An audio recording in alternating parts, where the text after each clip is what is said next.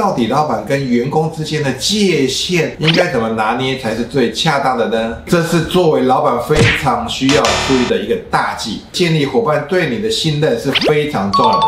当员工跟你开始越来越熟的时候呢，他就有可能对你尊重感开始下降。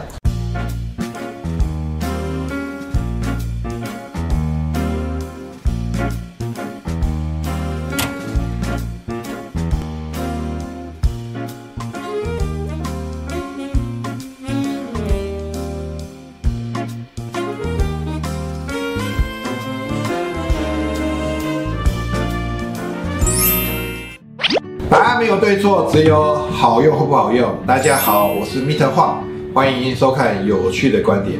老板到底该不该跟员工当朋友呢？哇，我想这是一个几十年来大家一直争论不休的问题。很多人都说东西方的文化呢，可能也有所关系。东方传统的教育对于上对下的关系界定的比较明确，而西方文化呢，可能因为比较开放，彼此之间呢比较有机会可以成为朋友关系。但到底老板跟员工之间的界限应该怎么拿捏才是最恰当的呢？我们今天就来好好的讨论一下。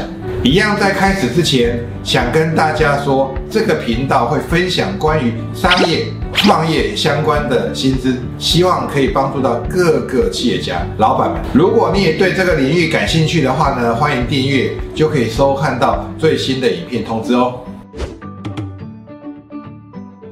首先，在我的观念里面呢，我会觉得所有的公司的成员，我不会把他们界定成为员工或者是朋友，而是伙伴关系。而且呢，我相信当公司没有这些伙伴的时候呢，那么老板也不会是老板的。所以这些伙伴对公司是非常非常重要的。那么究竟老板要怎么拿捏跟员工的距离呢，才能够达到像上面说的伙伴关系呢？答案就是领导力。领导力听起来很抽象，对吧？但是你别担心，我接下来就是要跟你细说是怎么样的领导力。首先，作为老板，你必须要让伙伴们对你有尊重感。这边我可以用一个理论来解释尊重感这件事情。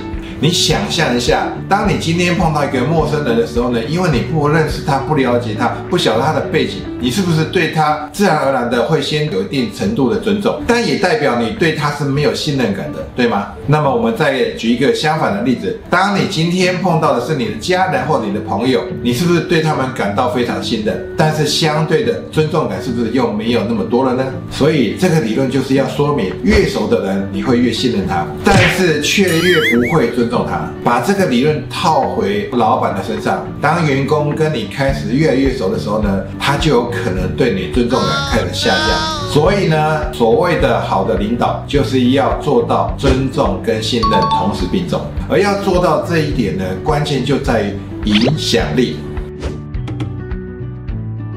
这边呢，我提供两个方法呢，让各位老板可以用来培养自己的影响力。首先，第一个方法呢，就是要清楚的界限。这边我想举一个我们公司去员工旅游的故事。有跟我一起去的同事，应该可以发现，身为老板的我在员工旅游的时候呢，也是跟大家一起玩，甚至呢还帮忙张罗各种大小事情。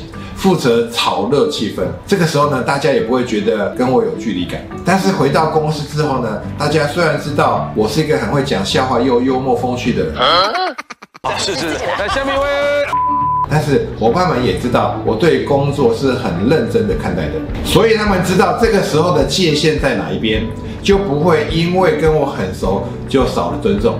能够清楚的划分界限，该放松玩乐的时候呢，就尽情的玩乐；该认真工作的时候呢，就认真工作。身为老板的你，就是一个榜样，所以你必须要去带头去设立好这些界限。接下来第二个方法就是要说到做到。身为老板的你，一定要对自己说过的话负责。这同样是对建立伙伴对你的信任是非常重要的。很多老板有时候会答应员工某一个要求，但是后来又忘记了，或者其实当下没有想清楚，后来就把它当成一个玩笑话，或者是干脆绝口不再提指示。其实这样是失信于人，不仅员工对老板的信任感会下降，连尊重的感觉都可能会减少。所以这是作为老板非常需要注意的一个大忌。当你每一次都能够说到做到的时候呢，伙伴们也都会习惯了你是一个说到做到的老板。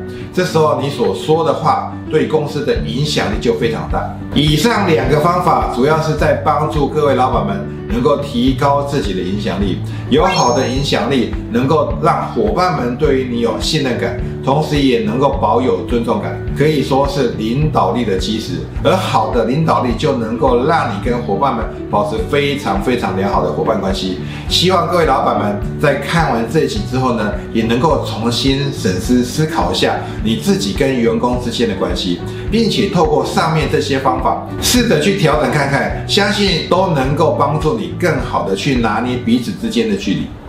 喜欢我的影片，欢迎订阅。如果你也有有趣的观点，请在下面留言。感谢各位今天的收看，我们下次再见。